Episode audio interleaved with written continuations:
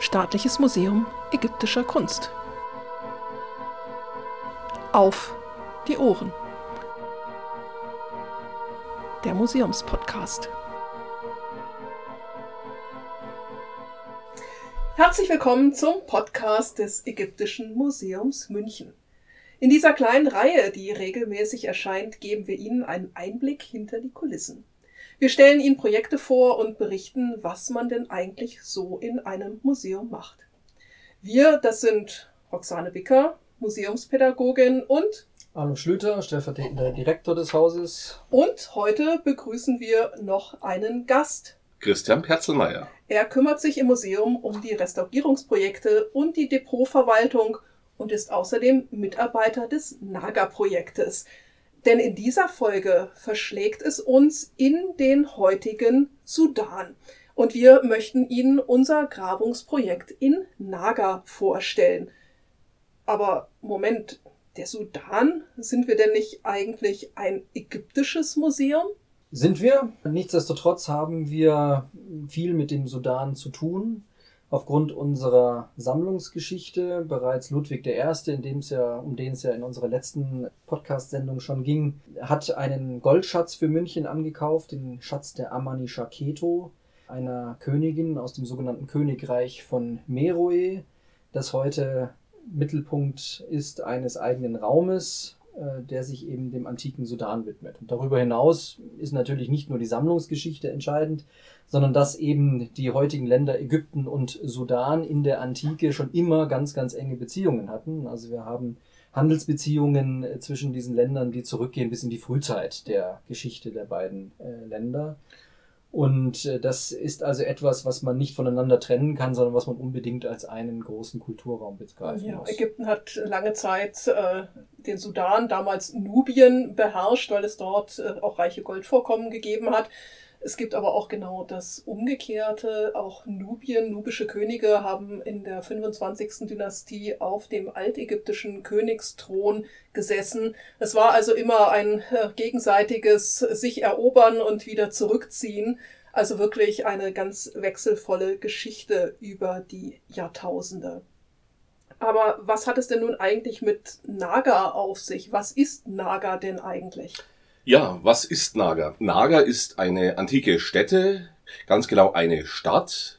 Die ist ungefähr 150 Kilometer nördlich von Khartoum gelegen und 30 Kilometer ab vom Nil, also in einer äh, Savanne, Halbsavanne, Steppenlandschaft und bietet im Grunde alles, was man sich unter einer Stadt so vorstellt. Häuser, Tempel, Paläste, aber auch natürlich Friedhöfe. Es ist aber eigentlich ziemlich ungewöhnlich, dass man dort in die Steppe hineingewandert ist. Also gerade von Ägypten kennen wir das ja nun, dass man gerade in der Nähe des Nils immer gesiedelt hat. Warum der Naga nun so weit ab jeglicher Zivilisation, kann man ja fast sagen. Das ist richtig, aber natürlich, wenn man sich hier den Verlauf des Nils auch anschaut und die Lage von Naga und einer benachbarten Stadt, Musabarat al-Sufra, liegt es auf einer alten Handelsroute und war im Grund die erste größere Stadt, äh, die man von Süden kommend betrat. Und Naga, Stadt, äh, Verwaltung, Friedhöfe, wie kommt man denn nun dazu, dass man diese Stadt ausgräbt? Also das Naga-Projekt ist ein Projekt, das von Professor äh, Wildung gegründet worden ist 1995, äh, als er noch Direktor des Ägyptischen Museums in Berlin gewesen ist. Dieses Projekt mit, äh, zusammen mit der Grabungsleitung Carla Kröper ist in Berlin, von Berlin aus betrieben worden. Förderung durch die DFG, ähm, und äh, ist über Jahre dort erfolgreich angelaufen, bis wir es dann 2013 hier nach München übernommen haben, immer noch unter der Leitung von Dietrich Wildung und äh, Carla Kröper. Und dieses Projekt ist eben jetzt seit insgesamt sieben Jahren Bestandteil des Ägyptischen Museums in München und wird von uns hier als Forschungsprojekt weitergeführt. Ja, und was gibt's jetzt in Naga konkret alles zu entdecken? Also wir haben ein großes Stadtgebiet von circa einem Quadratkilometer. Ähm, das ist das Zentrum von Naga. Dort gibt es große Verwaltungsgebäude, dort gibt es Tempelanlagen. Einige von diesen haben sogar den, äh, die Zeiten annähernd äh, unbeschadet, hätte ich jetzt fast gesagt, überstanden. Also es gibt den berühmten Löwentempel von Naga, einen Einraumtempel, es gibt ihm vorgelagert die sogenannte Hathor-Kapelle und es gibt den großen Amun-Tempel. Das sind die Dinge, die man heute wenn man vor Ort ist, als Tourist auch besuchen kann. Ähm, die stehen in ihren wesentlichen Steinelementen nach wie vor so dort, als wären sie gerade verlassen worden. Und darüber hinaus gibt es aber eine ganz große Anzahl von weiteren äh, Tempelgebäuden und ähm, Verwaltungsgebäuden, die heute zusammengestürzt in großen Schutthaufen dort liegen. Ja. Darüber hinaus äh, eben, wie vorhin schon von Christian angesprochen, diese Friedhofsareale und beispielsweise auch zwei zwei große Hafire, das sind riesige Wasserauffangbecken, die man eben in der Antike brauchte, um dort in der Steppe weit abseits vom Frischwasser des Nils überleben zu können. Ja, das haben wir ja gehört. Naga weit in der Steppe, da braucht man natürlich äh, Wasser. Und wenn man das dort gesammelt hat, umso besser. Ähm, seit wann ist Naga denn eigentlich bekannt? Naga, also die meisten Gebäude, die bis jetzt, und das muss man ja immer so sagen, in der Ägyptologie bis jetzt ergraben sind, datieren also hauptsächlich in die Zeit um Christi Geburt. Da ist also ein ganz bedeutender Herrscher, eigentlich der bedeutendste Herrscher dieser meroitischen Periode, Natakamani und seine Frau Amanitore. Aber es in den letzten Jahren kamen auch schon Funde äh, zutage in Naga, die bis jetzt in die Zeit um 300, 250 vor Christus datieren. Und danach, was ist da mit Naga passiert? Naga ist äh, irgendwann später, eben als das Meroitische Reich äh, zu Ende ging, da sprechen wir in der Zeit von circa 350 nach Christus, ist es vermutlich also aufgegeben worden und ähm, man hat es nicht weiter ähm, benutzt. Das ist ja was ganz Besonderes, denn äh, normalerweise es gibt Raubgrabungen, wie man das in Ägypten irgendwie auch kennt, wahrscheinlich auch im Sudan und eigentlich an allen Städten. Äh, hat man sowas in, in Naga auch gemacht? Ist Naga übersiedelt worden oder sind da irgendwelche weiteren Arbeiten vonstatten gegangen in dieser ganzen Zeit? Nein, das ist eben das Schöne, gerade für uns als Ägyptologen, als Archäologen, es ist wirklich unberührt geblieben. Es ist eben, wie schon erwähnt, durch diese bisschen versteckte Lage, also abseits der Straße, der Hauptstraße, die sich natürlich parallel zum Nil hinzieht, äh, fernab gelegen, äh, zwischen Tafelbergen im Grunde ein bisschen fast versteckt und ähm, wurde eben nach der Aufgabe im Grunde gar nicht groß entdeckt und dann sind es erst sehr, sehr spät einzelne Reisende, die Nager entdeckt haben. Und als offizieller Entdecker gilt im äh, Caillot, der hier 1822 diese Stätte entdeckt, aber ähm, erst sehr viel später publiziert. Und im Grund, wie Arnold schon gesagt hat, ist mit Beginn der Grabung äh, im Jahr 1995 äh, vorher da nie wirklich was ausgegraben worden. Also wirklich ein unberührtes äh, Stück archäologische Stätte. Ja, ist ja was ganz, ganz Besonderes, wirklich. Also, denn, dass dort seit Verlassen der Stadt überhaupt nichts mehr passiert ist, dass dort niemand gebuddelt hat, das ist ja wirklich schon was ganz Außergewöhnliches. Und bei so einem großen Stadtgebiet wird wahrscheinlich noch auch für lange, lange Zeit was auszugraben sein. Wie, wie viel schafft man denn, wenn man da ist? Also wir haben ähm, diesem Projekt zunächst einmal einige Jahre, damals Leitung Professor Wildung, äh, darauf verwendet, die Tempel freizulegen und dort teilweise die Objekte, die man gefunden hat, die verstürzten Säulenfragmente und so weiter wieder aufzustellen, die eben oberirdisch sichtbar waren. Also es war von Anfang an eben diese drei vorhin genannten Tempel bekannt. Die hat man zunächst einmal freigelegt, hat dort reiche Funde gemacht. Wir haben äh, dort Stelen, Statuen, äh, Paneele aus verkohltem Holz sogar, also alle möglichen Dinge, die sich dort erhalten haben äh, und haben eben die Steinarchitektur dieser Tempel auch freigelegt, vor allen Dingen des Ammon-Tempels, ähm, und haben dann in diesem Projekt ähm, den Tempel in den Teilen, die eben noch vorhanden waren, restauriert. Wobei also ganz wesentlich ist, dass wir dort nicht alles wieder aufbauen wollen. Also diese Restaurierungsarbeiten laufen auch die ganzen letzten Jahre hindurch immer wieder. Also wir bauen nicht auf, wir rekonstruieren nicht, was eben heute verloren ist, aber ich würde sagen, man, wir repositionieren dort. Also das heißt, Herr Wildung hat dafür gesorgt, dass der Säulensaal wieder aufgebaut worden ist. Die Säulen waren umgefallen, lagen in einzelnen Trommeln dort äh, am, am Boden und sind eben wieder aufgerichtet worden. Es wurden äh, Architrave fixiert, äh, der Tempel äh, wurde eben so weit wieder ähm, hergerichtet, wie er mit dem antiken Material dort wieder hergerichtet werden konnte. Und ganz ähnlich funktionierte das auch mit der sogenannten Hathor-Kapelle, die zu einem Teil freigelegt werden musste und dann mussten dort aus statischen Gründen äh, gewisse Restaurierungsmaßnahmen passieren. Und das dauert tatsächlich über Jahre. Also man geht da nicht hin und fährt mit einem großen Bagger ins Antikengelände und legt dann mal schnell äh, ein paar hundert Kubikmeter Erde oder Sand auf die Seite, sondern man muss da wirklich sehr, sehr vorsichtig vorgehen. Alles wird per Hand äh, erledigt, ohne große Maschinen. Ähm, uns unterstützen sehr die äh, Grabungshelfer, die wir dort haben. Das sind die dort bis heute in der äh, Steppe lebenden Großfamilien, ähm, wo äh, gerade die Männer als Grabungshelfer immer wieder sehr gerne für uns arbeiten und äh, die übernehmen die schwere Arbeit, äh, dort den Sand äh, beiseite zu schaffen, den wir von den Objekten und von den Monumenten herunter äh, hätte ich jetzt fast gesagt. Ja, du hast gerade gesagt, dass man ja nun auch andere Objekte dort findet, äh, Statuen, Stelen. Was passiert mit den Stücken? Ja, diese Stücke gehören natürlich heute dem Staate Sudan. Der Staat Sudan hat seine eigene Antikenverwaltung. Es gibt das Nationalmuseum in Khartoum. Äh, und die Objekte werden in Magazine gegeben. Es wird alles genau verzeichnet. Äh, die Sudanesen passen auch ihrerseits natürlich genau darauf auf, was dort vor Ort passiert. Das heißt, wir besprechen alle unsere Arbeiten mit dem Antikendienst ähm, und ähm, haben dort immer auch einen Inspektor des Antikendienstes vor Ort. Das ist eine sehr, sehr gute Kooperation. Wir unterstützen uns da gegenseitig und arbeiten gemeinsam an diesem Grabungsprojekt.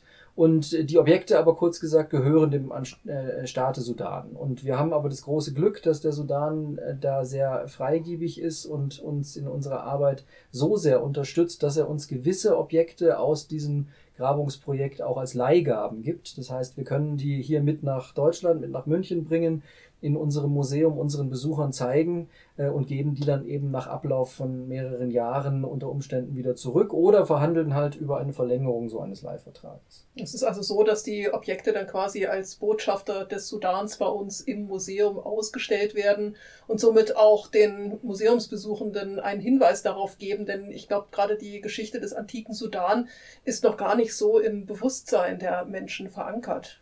Das ist ganz richtig. Also das ist sowieso äh, so ein äh, etwas, an dem wir arbeiten wollen. Und zwar bezieht sich das sowohl auf den Sudan äh, selbst, wie aber auch hier natürlich auf unser Museum. Wir versuchen sowohl hier durch Vorträge, heute durch diese äh, Podcast-Aufnahme, aber auch durch Publikationen und ähnliches, diesen antiken Sudan überhaupt etwas bekannter zu machen, diese wirklich wunderbare Geschichte des Sudan bekannter zu machen. Äh, und wir versuchen natürlich auch im Sudan selber dort das Bewusstsein dafür zu schaffen, was man für eine äh, besondere Kultur, äh, auf was für eine besondere Kultur man zurückschauen kann. Das ist ganz, ganz wichtig, dass man das natürlich dann auch äh, im, im Bewusstsein der Menschen vor Ort verankert, denn die sind ja nun auch die ganze Zeit vor Ort und passen ja quasi auf die, auf die Ruinen auch auf. Ihr habt es beide eben schon angesprochen, man arbeitet dort in Naga mit vielen verschiedenen Leuten zusammen. Es sind die, die Einheimischen, die dort leben, es sind die Inspektoren des, des antiken Dienstes. Wie groß ist denn das Team und wer gehört denn da eigentlich noch alles mit dazu? Ja, es ist also so, wie schon erwähnt, es gibt die lokalen Arbeiter, die uns hier tatkräftig unterstützen, seit, seit vielen, vielen Jahren. Seit Beginn der Kampagne sind manche schon dabei, seit 95. Es ist so, dass so, es variiert je natürlich, äh, je nach äh, Grabungsprojekt, also ob wir jetzt einen größeren Komplex ergraben oder äh, kleinere Komplexe, es sind im Durchschnitt so circa 20 bis 30 lokale Arbeiter. Dazu kommt ein Inspektor beziehungsweise eine Inspektorin, die das Ganze beaufsichtigt und den Antikendienst hier vertritt. Und dann natürlich unser eigenes Team, das hier äh, bis zu zehn Leuten, äh, bis zu zehn Leute ausmachen kann. Ist natürlich so, dass am Beginn einer Grabung oft nur zwei, drei Leute anreisen. Man muss ja wirklich im, das Grabungshaus nach langer Zeit im wahrsten Sinne erstmal selber wieder ausgraben, weil es ja komplett eingesandet ist. Ähm, wir sind ja auch, wie schon gesagt, in dieser Steppe. Also wir haben weder Wasser vor Ort im Grunde, äh, noch Strom, noch irgendwas und das will und muss alles also organisiert sein im Vorfeld, bevor überhaupt also logistisch an eine Ausgrabung erstmal zu denken ist. Ja, da ist also wirklich ganz, ganz viel zu bedenken. In, in der Steppe, man muss äh, Essen mitbringen, man muss Wasser mitbringen, man muss alles einfach mitbringen. Ähm, aber es ist ja nicht nur ein Team aus Wissenschaftlern, was dort ist, sondern in Naga wird ja auch ganz viel mit moderner Technologie gearbeitet. Wer ist denn dafür verantwortlich?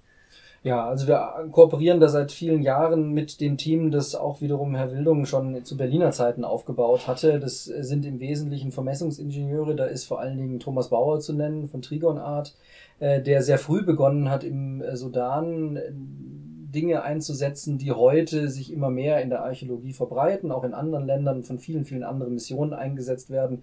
Aber da kann man stolz, glaube ich, äh, hinweisen, dass Naga auch in der Sudan-Archäologie da ganz vorne mit dabei war.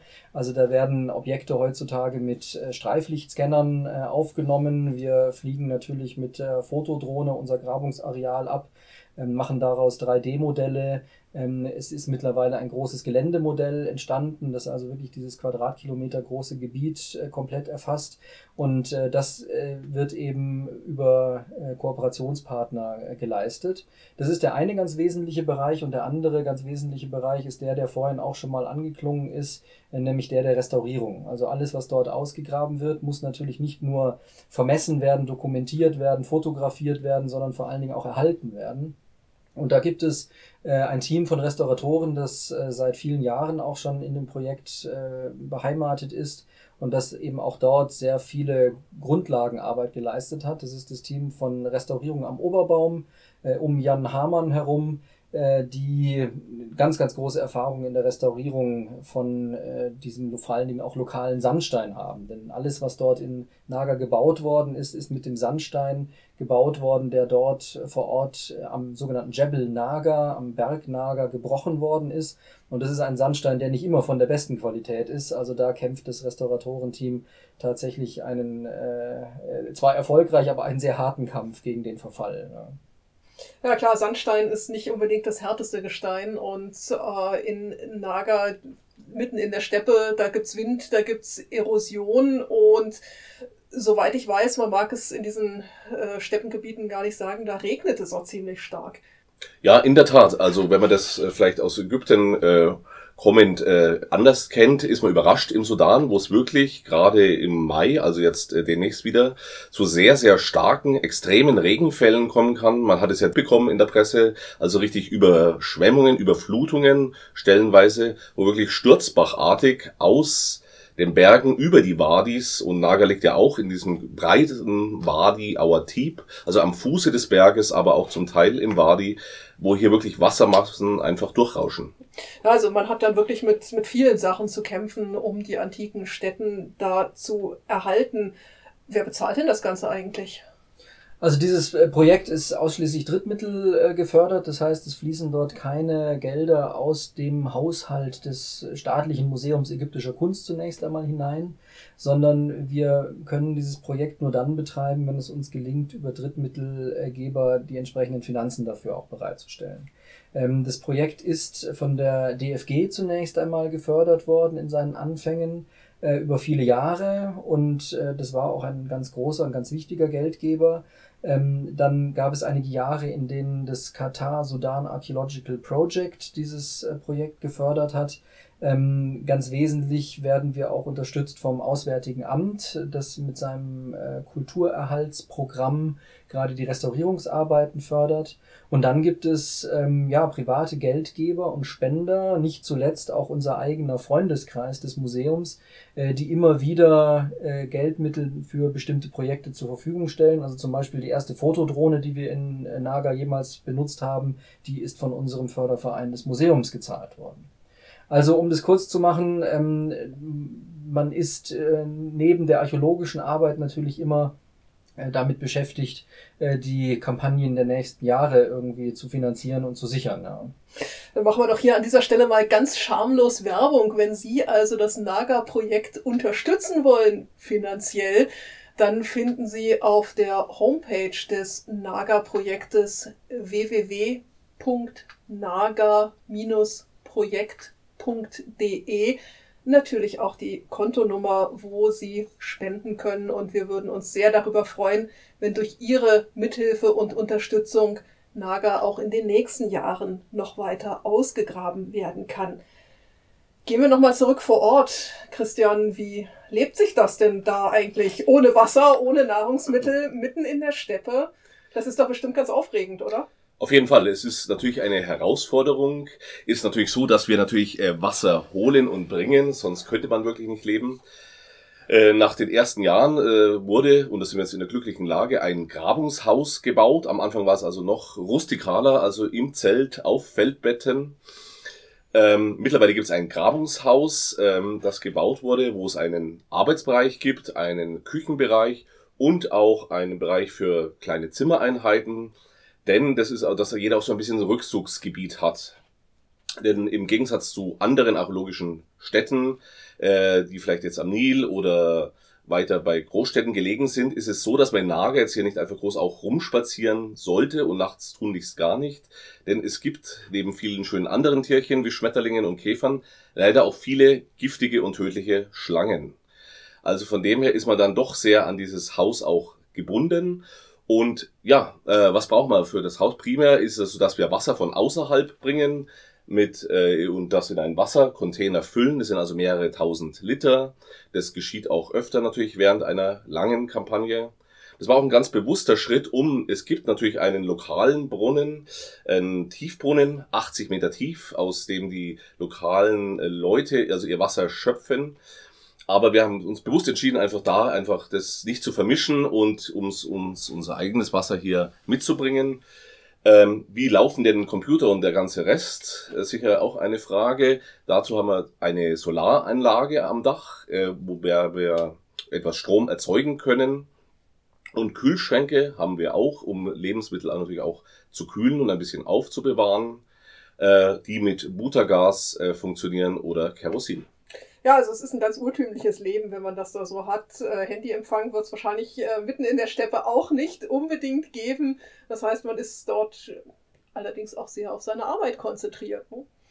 Ja, das stimmt. Äh, es ist, man lebt wirklich hier mit der Tageszeit. Also es fängt sehr, sehr früh an mit Sonnenaufgang, geht man eben auch raus auf die Fläche, gräbt wirklich mit gewissen kleinen äh, Pausen natürlich und äh, mit ähm, Sonnenuntergang beschließt sich im Grunde auch so der Tag in Naga.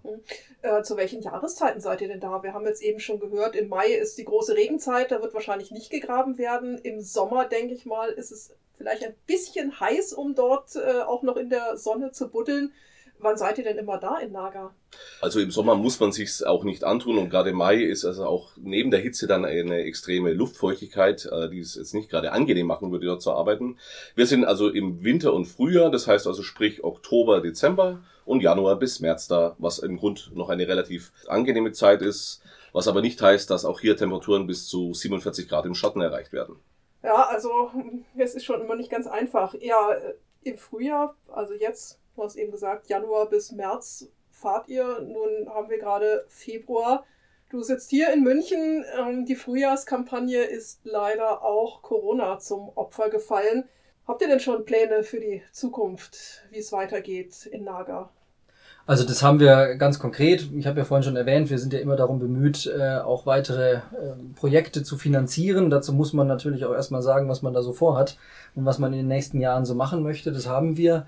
Ähm, wir wollen uns einem weiteren Tempel dort äh, widmen. Das Besondere an Naga, um auch nochmal so ein bisschen zum Inhalt zurückzukommen, ist natürlich, äh, dass wir dort eine ganz fantastische Mischung haben aus den unterschiedlichsten Architekturtypen. Also wir haben Tempel, die ganz eindeutig geprägt sind von altägyptischer Architektur, wie diesen Amun-Tempel zum Beispiel, die aber im Detail auch wieder Sonderlösungen sind und einen klaren meroitischen Einfluss zeigen. Wir haben auf der anderen anderen Seite Tempeltypen, die so tatsächlich nur in Meroe vorkommen. Der Löwentempel, der Einraumtempel ähm, ist so ein typisch meroitischer Tempel. Äh, daneben gibt es aber auch Tempel, die ganz klar ähm, griechisch-römische Einflüsse zeigen, wie zum Beispiel die Hathor-Kapelle, andere Tempel, die ähm, äh, als Peripteraltempel angesprochen werden können, also einen zentralen Tempelbau mit einem äh, Säulenumgang haben. Also man scheint dort in Naga tatsächlich so eine Art Architekturbiennale irgendwie gemacht zu haben und dort äh, zeigen zu wollen, was man alles kennt, äh, wie gebildet man ist, wie welche Einflüsse man kennt und man hat dort eben den mediterranen Einfluss, den griechisch-römischen Einfluss kombiniert mit natürlich altägyptischen Komponenten, die wiederum kombiniert aber auch mit ganz klaren afrikanischen Einflüssen. Und das gibt eine eigene äh, Stilrichtung, eine ganz eigene Kulturleistung, die bisher sehr, sehr wenig ähm, identifiziert ist, analysiert ist und untersucht ist. Und das ist gerade das Spannende an diesem Gebiet.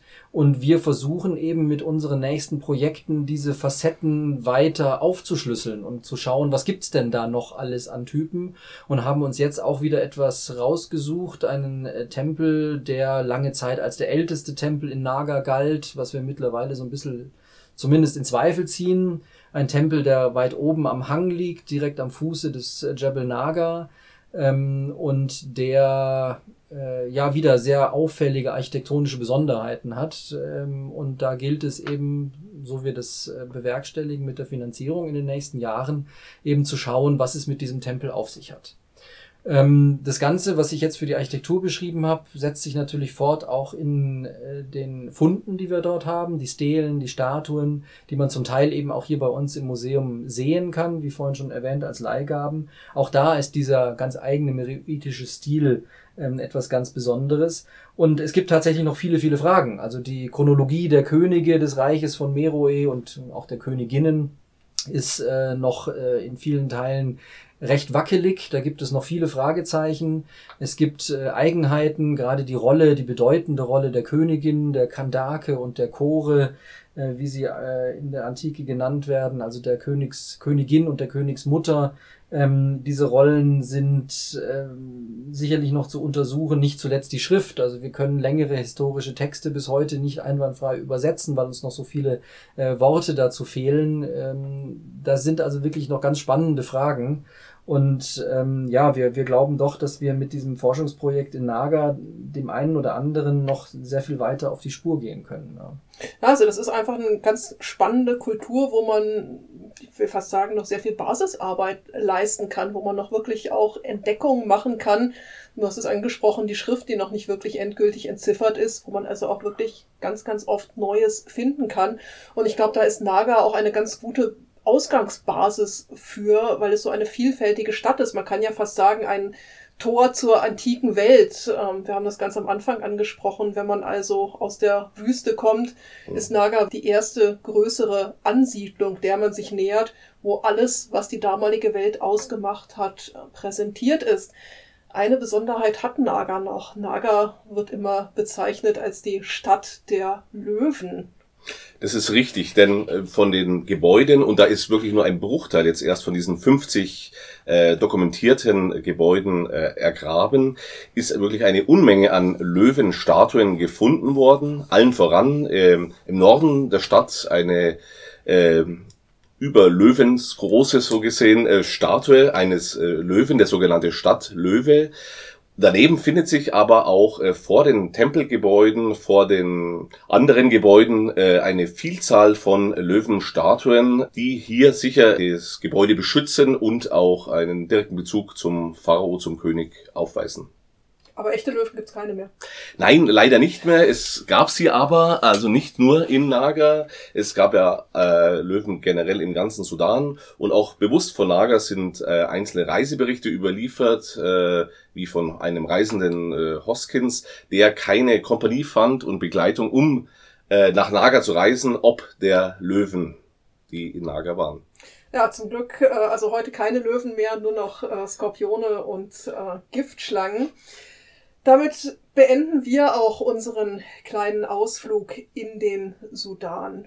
Wenn Sie mehr zum Naga-Projekt wissen möchten, nochmal der Hinweis auf die Homepage www.naga-projekt.de oder schauen Sie auch gerne auf unserem YouTube-Kanal vorbei, wo sich einige Filme und Vorträge zum Naga-Projekt finden, für Erwachsene, aber auch für Kinder. Und natürlich gibt es von unserem Museum aus auch einige Publikationen zu Naga in Deutsch, in Englisch, einen Kurzführer auch auf Arabisch. Diese Publikationen können Sie direkt über das Museum beziehen. Danke, Christian, dass du heute hier bei uns zu Gast warst. Ja, gerne. Wir freuen uns schon auf die nächsten Folgen, in denen wir Ihnen die verschiedenen Aspekte der Museumsarbeit nahebringen und wir freuen uns, wenn Sie auch dann wieder zuhören. Auf die Ohren!